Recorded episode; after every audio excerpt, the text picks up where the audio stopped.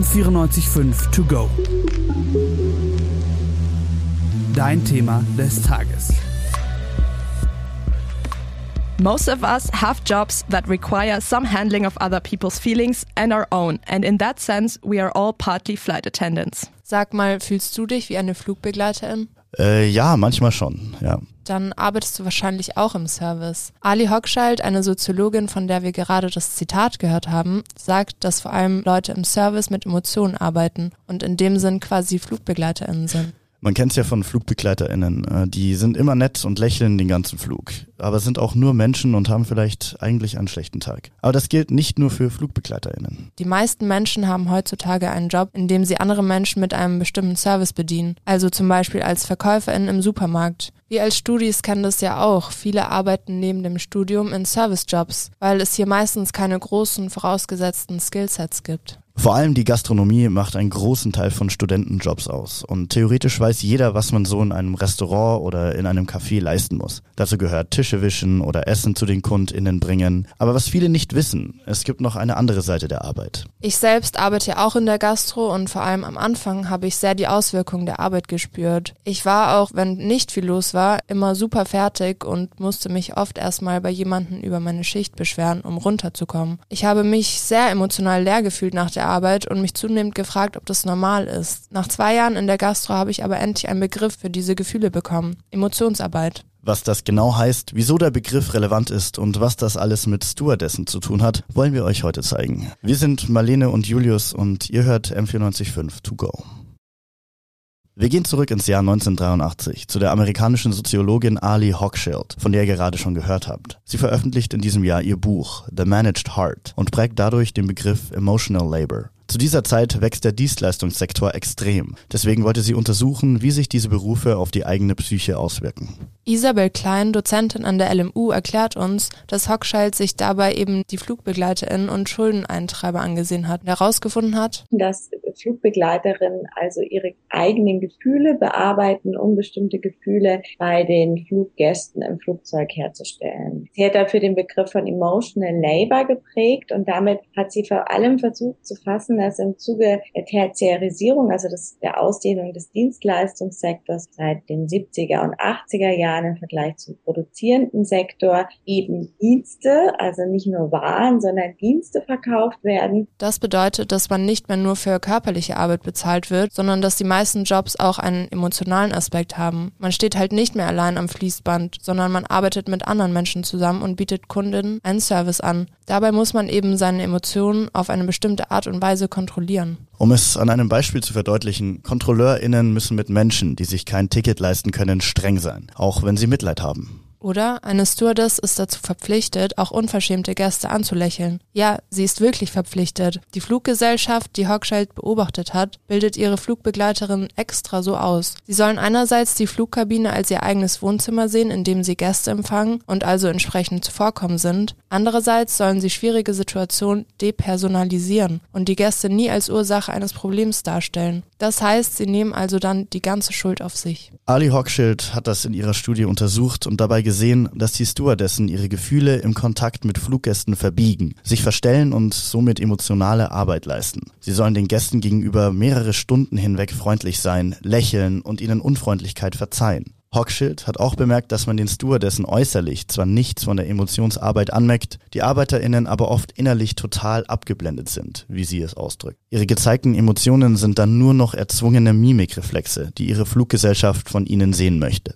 Die Studie ist jetzt schon 50 Jahre her und es hat sich seitdem so einiges geändert in der Arbeitswelt. Deswegen wird auch immer weiter geforscht, unter anderem von Isabel Klein. Sie behandelt genau dieses Thema in ihrer Forschung. Hierbei hat sie sich ein anderes Feld der Dienstleistung angeschaut, nämlich Kosmetikarbeit und Nagelstudios und schaue mir da vor allem an, was es für eine spezifische Qualität von Arbeit ist, die eben sich vor allem emotional realisiert und dass da ein bestimmter affektiver Mehrwert, man könnte auch sagen emotionaler Mehrwert geschaffen wird. Dass also das Spezifische an Dienstleistungen im Allgemeinen, dass das, was verkauft wird, das Produkt der Dienstleistung, also der Wert, bemisst sich eben nicht nur und oft schon auch an einem tatsächlichen Produkt, das man in den Händen halten kann, aber auch an einem bestimmten Gefühl, das damit verkauft wird. Denn bei der Kosmetikerin wird eben nicht nur der Service, also zum Beispiel die Nägel machen, verkauft, sondern auch ein bestimmtes Gefühl. Also, dass viele Kundinnen nach einer Kosmetikbehandlung sagen, das ist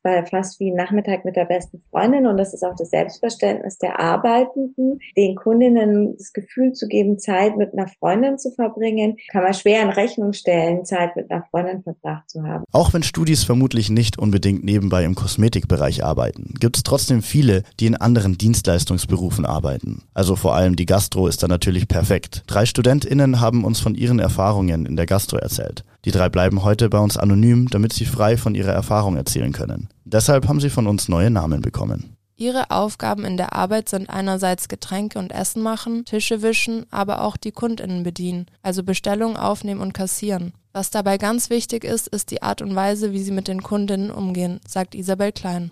Das funktioniert über Lächeln, über Zuneigung auszudrücken, ein bestimmtes Hierarchieverhältnis emotional darzustellen. Nett sein, also es ist, ist banal, aber es ist sozusagen, bekommt eine bestimmte Qualität, nett und freundlich zu sein. Auch die Kellnerin und Studentin Alexia beschreibt ihren Umgang mit den KundInnen. Auf der einen Seite schnell und belastungsfähig sein. Also man kann sich jetzt nicht mal kurz hinsetzen, eine halbe Stunde in Pause machen und wenn viel los ist, ist halt viel los. Auf der anderen Seite natürlich halt freundlich zu den Gästen sein, irgendwie energetisch wirken, sozial sein, sich mit den Gästen unterhalten, guten Eindruck machen fürs Trinkgeld natürlich. Der Anreiz von Trinkgeld spielt in der Gastro, wie man hört, auch eine sehr große Rolle. Man betreibt vielleicht auch deshalb oft aus eigener Motivation Emotionsarbeit, um von den KundInnen so viel Trinkgeld wie möglich zu bekommen. Nicht, weil die KellnerInnen so gierig sind, sondern einfach, weil sie finanziell von dem Geld abhängig sind. Alexia sagt, Jetzt außerhalb vom Arbeitgeber, es gibt natürlich persönlichen Druck, weil das ja eben dann schon ein spürbarer Unterschied beim Trinkgeld ist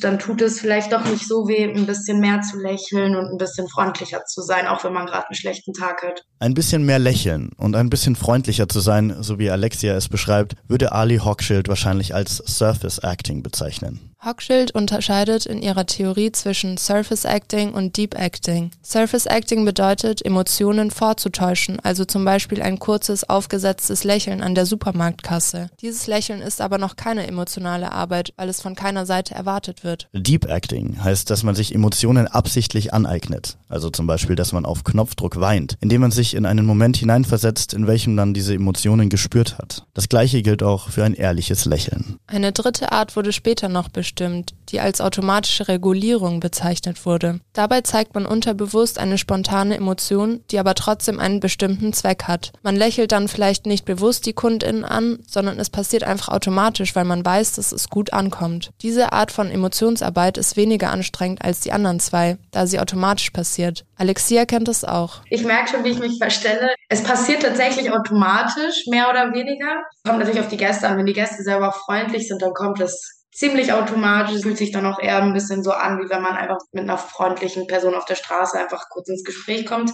Also es ist schon viel Verstellen notwendig, finde ich. Also es ist jetzt nicht irgendwie mein authentisches Ich, man funktioniert, finde ich, auch ein bisschen einfach auf Autopilot. Man hat halt eben bestimmte Sätze, die man sich angeeignet hat, wie man die Gäste begrüßt, wie man sich bedankt, wie man sich entschuldigt, wenn mal was schief geht. Aber vor allem, wenn man einen schlechten Tag hat, ist viel Emotionsarbeit nötig, um seinen Job trotzdem gut zu machen und freundlich zu bleiben. Das beschreibt auch eine andere Studentin, Lisa, die nebenbei in der Gastro arbeitet. So, selbst wenn ich gestresst bin, bin ich trotzdem nett und wenn ein Kunde irgendeinen Scheiß labert, dann reg ich mich natürlich nicht drüber auf oder versuche so wenig wie möglich mich drüber drüber aufzuregen. Also ich merke es immer, wenn ich irgendwie einen schlechten Tag habe und eigentlich gerade gar keine Lust auf Arbeit habe und ich so mega nett mit dem Kunden bin und dann ist gerade niemand da und dann dreht man sich zum Kollegen um und ist plötzlich so ein ganz anderer Mensch. Alexia merkt vor allem an diesen Tagen, wie viel Emotionsarbeit sie leistet. Wenn man gut drauf ist, spürt man es nicht so sehr, aber an schlechten Tagen, wenn man jetzt zum Beispiel ziemlich müde ist, persönlich einen Stress hat, ein bisschen traurig ist und dann in die Arbeit geht, aber man muss dann trotzdem funktionieren, freundlich sein, lächeln, Energy haben, da merkt man das dann eben schon, wie aufgesetzt das dann tatsächlich ist. Aber Leute wie Alexia verstellen ihre Emotionen ja nicht einfach so. Ja, auch die ArbeitgeberInnen spielen bei Emotionsarbeit eine Rolle. Im Feld der Dienstleistungen ist es immer wichtig, sein Business zu vermarkten. KundInnen haben einfach eine sehr große Auswahl und müssen sich aktiv zum Beispiel für ein Restaurant entscheiden. Emotionsarbeit ist nämlich nicht unbedingt wichtig für den Service oder das Produkt, was verkauft werden soll, sondern eher für die KundInnenerfahrung. Den Gästen wird ein bestimmtes Image vermarktet. Sie erwarten also, dass sie gut und freundlich bedient werden und sich beim Essen gehen entspannen können und eine gute Zeit haben. Vieles davon hängt dann natürlich von den KellnerInnen ab. Isabel Klein sieht das auch so.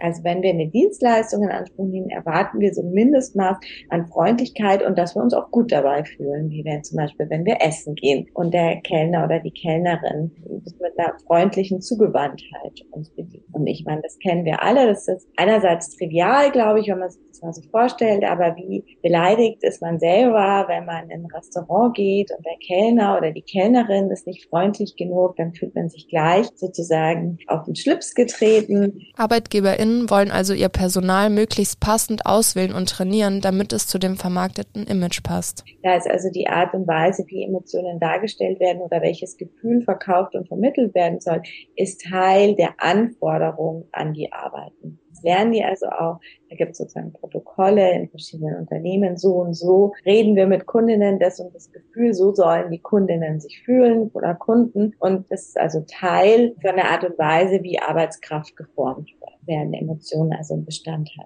Auch der Student Paul erzählt, wie sein Arbeitgeber Erwartungen an seine MitarbeiterInnen gestellt hat. Das war gegeben vom Arbeitsgeber und da wurden wir auch so kurz davor immer gebrieft, so eine halbe Stunde, was, was los ist. Die Studentin Alexia hat ähnliche Erfahrungen. Jetzt mein Arbeitgeber persönlich hat nie direkt kommuniziert, dass wir auf eine bestimmte Art und Weise mit den Gästen reden müssen, lächeln müssen oder irgendeine bestimmte Art von emotionaler Arbeit oder ästhetischer Arbeit leisten müssen. Aber in informellen Rahmen hat er schon schon öfter angesprochen, dass es schon wichtig ist, wie man mit Leuten redet und wie man mit ihnen umgeht und dass man dafür ein gewisses Etwas braucht. Und es wurde von den Arbeitgebern schon kommuniziert. Es wird also nicht immer direkt kommuniziert, was die Anforderungen sind. Zum Beispiel wird im Bewerbungsgespräch nicht erwähnt, dass man sich auf eine bestimmte Art und Weise verhalten soll. Trotzdem merkt man, dass es gewisse Anforderungen gibt, die man erfüllen muss, um genommen zu werden. Dazu gehören eben diese Sozialkompetenzen, wie die Art, mit Gästen zu reden oder den KundInnen ein gutes Gefühl zu geben. Aber bei der Rekrutierung wird im Dienstleistungssektor, also auch in der Gastro, auf das Aussehen der Person geachtet. Motorische und technische Skills können antrainiert werden. Oft werden ArbeiterInnen aber nach äußeren Faktoren ausgewählt. Dazu gehören freundliches und zugängliches Aussehen, ihre Aura und Wirkung, ihre Persönlichkeit und auch ästhetische Attribute wie Mimik, Gestik und Haltung. ArbeitgeberInnen rekrutieren bestimmte Personen, die in diesen Kategorien ihren Vorstellungen entsprechen. Diese Elemente können durch Uniformen oder Dresscodes oder angewiesene Arten der Kommunikation mit KundInnen verstärkt werden. Also es gab einen Dresscode, es war auch sehr streng, dass man das auch bügeln musste davor und so weiter. Alles musste sehr fein sein. Die ästhetische Arbeit, sich fertig zu machen und sich zu präsentieren für die Arbeit, kann zu einer Form von Deep Acting führen. Das heißt, man nimmt eine Art Rolle oder eine Persona in der Arbeit an. Dadurch, dass man halt mit Menschen zu tun hat,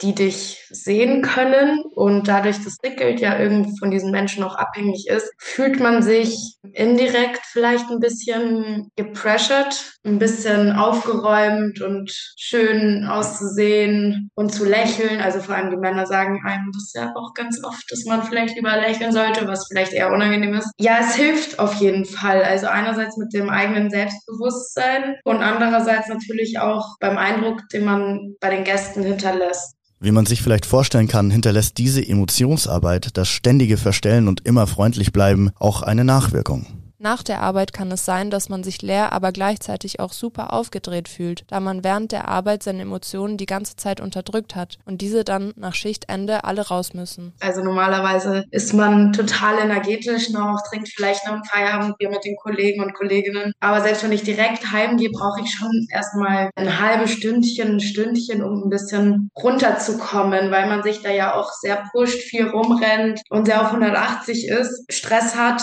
und dieser Stress, den legt man ja nicht einfach dann so von 100 auf 0 ab. Das spürt man absolut und irgendwie auch am nächsten Tag, vor allem eben, wenn man jetzt auch neben einem Studium arbeitet und da praktisch in zwei Welten ist, einmal die Gastrowelt und einmal diese eher ruhigere, konzentriertere Uni-Welt. Dieses Umschalten dann am nächsten Tag, vor allem wenn man eben früh Vorlesung hat, das merkt man schon. Und deswegen geben sich dann alle nochmal nach der Arbeit die Kante zusammen. Genau. Man sieht also, dass die Theorie heute auch noch sehr aktuell ist. Deswegen wird auch immer weiter geforscht. Eine Perspektive, die damals auch schon von Arlie Hochschild in Betracht gezogen wurde und mit der Zeit immer relevanter wurde, ist der feministische Blickwinkel. Ali Hochschild zeichnet vor allem nach, wie diese Wahlenförmigkeit von Arbeit, wie die zurückgeht auf die unbezahlte Arbeit, die vor allem Frauen im Privaten leisten. Das nennt sie dann Emotion Work, wenn es nicht kommodifiziert ist, also nicht wahnförmig ist. Und es ist die Arbeit, die eben Frauen im Privaten leisten und die im Zuge der Tertiarisierung kommodifiziert wurde, die eben bedeutet, dass sich andere Menschen besser fühlen. In der Regel besser, manchmal auch schlechter, wie bei den Schuldeneintreibern. Das ist aber extrem vergeschlechtert beschäftigt, also wenn wir von Frauenarbeit sprechen, dann ist die eben meistens damit verbunden, dass sich Kundinnen oder Ehemänner im Privaten oder Kinder besser fühlen. Diese Vergeschlechtlichung wird unter anderem dadurch bezeugt, dass zwei Drittel der Frauen in sogenannten Frauenjobs arbeiten. Allein der Umstand, dass bestimmte Jobs als typische Frauenberufe bezeichnet werden, zeugt schon von der immer noch weit verbreiteten Annahme, dass manche Jobs sich nur dafür eignen, von Männern und andere wiederum von Frauen ausgeübt zu werden. Dazu gehören etwa Frauen in der Alten- und Krankenpflege, Lehrerinnen, als auch in den Dienstleistungsbereichen wie etwa Friseurinnen oder Putzfrauen. Laut einer australischen Studie aus dem Jahr 2019 19 kommt dann noch dazu, dass Frauen meist auch zu Hause die anfallenden Arbeiten wie Kochen oder Putzen übernehmen. Das wäre dann laut Hochschild Emotion Work. Sie arbeiten somit doppelt. Bei Frauen überwiegt ein hoher Verantwortungsdruck oder widersprüchliche Anforderungen. Das sind meist auch Arbeitsplätze mit geringem Entscheidungsspielraum, aber gleichzeitig einer hohen Belastung, wie etwa in der Krankenpflege. Pflegerinnen dürfen ohne Zustimmung von Ärztinnen nichts an Patientinnen machen. Gleichzeitig haben sie aber Sorge für die Gesundheit derer zu tragen. Deshalb würde ich auch nicht sagen, dass sogenannte Frauenarbeit leichte Arbeit ist. Es ist körperliche Schwerstarbeit. Meistens sind es einseitige Körperhaltungen, Zeitdruck, Überstunden und lange Arbeit Arbeitszeiten mit meist nur kurzen Verschnaufpausen. Aber nicht nur das. Von Frauen wird auch im Dienstleistungssektor oft mehr Freundlichkeit, mehr Lächeln erwartet. Oftmals, weil wir in dem Glauben erzogen werden, dass Frauen einfach gut darin sind, sich um andere zu kümmern. Für viele besteht das Bild, dass Frauen solche Skills besser erlernen können oder sie ihnen sogar schon angeboren sind. Bei Männern gibt es nur wenige bis kaum vorhandene Beispiele von emotionaler Arbeit. Die meist männlichen Arbeitgeber erwarten von den Frauen mehr als von den Männern. Sie haben immer positiv zu sein und ein Lächeln aufzusetzen, egal wie emotional belastend ihre Arbeit auch sein mag, wie ihr schon vorhin von Alexia gehört habt. Also vor allem die Männer sagen einem das ja auch ganz oft, dass man vielleicht lieber lächeln sollte, was vielleicht eher unangenehm ist. Natürlich könnten wir jetzt noch ganz schön viele Fässer zu dem Thema aufmachen, aber ich finde, wir haben heute schon sehr viele Themen, die damit zu tun haben, besprochen, was der Begriff Emotionsarbeit ist und woher er kommt. Uns haben viele Menschen, die Erfahrung mit dieser Art von Arbeit gemacht haben, erzählt, wie sie ihren Arbeitsalltag empfinden. Sie haben uns gezeigt, dass Ali Hochschilds Theorie eben auch in der Realität zu finden ist. Das ist ja nicht immer die Regel bei solchen Theorien. Die Tatsache, dass oft Frauen Emotionsarbeit leisten und von ihnen viel mehr Freundlichkeit erwartet wird als von Männern, war dagegen für mich nicht so überraschend. Von Frauen wird ja auch oft im Privaten erwartet, dass sie fürsorglich, nett, fröhlich sind. Dass sie dann auch in ihrem Arbeitsumfeld diese Rolle zugeschrieben bekommen, macht absolut Sinn. Weil du ja selbst auch in der Gastro arbeitest, hast du noch einen Tipp für unsere ZuhörerInnen, wie man Emotionsarbeit verringern könnte? Ich kann noch Menschen, die zwar nicht in der Gastro arbeiten, sich aber trotzdem Gedanken machen, was für Auswirkungen Emotionsarbeit auf ArbeiterInnen hat, was mitgeben. Nehmt es euren Kellnerinnen nicht übel, wenn ihnen mal Fehler passieren. Ich merke es auch selbst bei mir. Wenn KundInnen mir die gleiche Freundlichkeit geben, dann muss ich mich gar nicht so verstellen, sondern bin einfach gerne freundlich zurück. Ein schönes Schlusswort. Das war's für heute von dieser Folge M945 To Go. Produziert wurde diese Folge von Elisa Farbig, Sendeleitung war Tim Lüngen, Redaktion von Elias und Marlene. Und das haben moderiert Marlene und Julius. M945 To Go.